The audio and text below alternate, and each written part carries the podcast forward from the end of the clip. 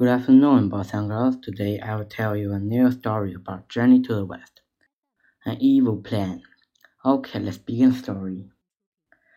The head priest called for two other priests, who quickly ran into the room. Is everything okay, master? One priest asked. I can't give this robe back to the Tang monk, said the head priest. But you must give it back, said the other priest.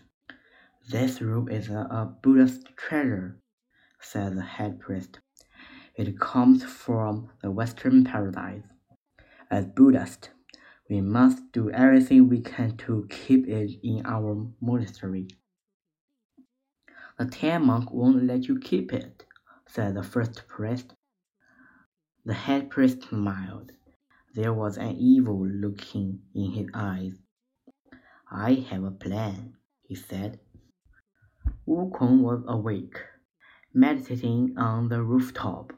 When he heard footsteps, he looked down and saw two priests walking across the country yard. They were carrying buckets of the firewood. It's the middle of the night, thought Wukong. Why are they starting a fire? The priest stacked the firewood to next to the building the Tang monk was asleep. Ah, thought Wukong, I'll bet this head priest wants to keep our rope. He's planning to kill us. Wukong waiting until the priest lit the wood on fire. When he used the magic powers, the priest screamed and ran as the fire shot across the country yard. One building was up in flames and then another. Soon most of the monastery built were on fire. Wall crumbled and roof caved in. Run for your life, cried one priest. Our monastery is ruined, called another. There was one building, however, that fire didn't touch. The ten monks slept perfectly as the rest of the monastery burned down. The next morning, the Tang monk woke up and opened the door. He gasped. The smoke drifted through the air. Burned pieces of wood lay in heaps. The building and the wall were black and crumbed.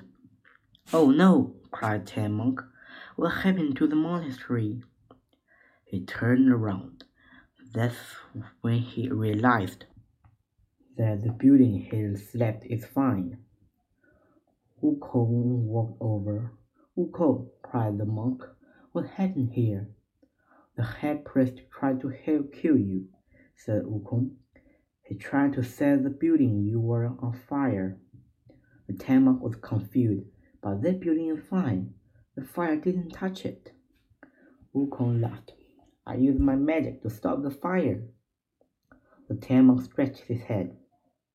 The rest is building was burned. I use my magic for that too, said Wukong with a smile. I use a spell that protects only you building and the rope. The spell made the fire spread everywhere else, though. The Tang monk's eyes filled with tears. He looked angry.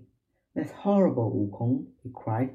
If you had the power to stop the fire, you should stop all of it. Wukong shrugged. Priests are evil. Was what they got. Just then they heard a shout. Two of the priests ran toward them. Villains! cried Wukong. How dare you try to burn my master? I shall clamp you with your iron bar. The two priests fell with their knees and bowed. Please forgive us, one cried.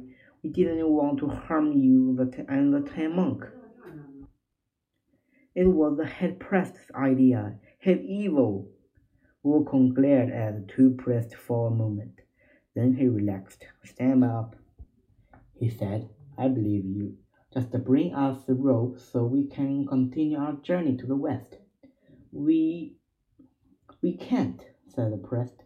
He was shaking. The rope is gone. The end. Goodbye. See you next time.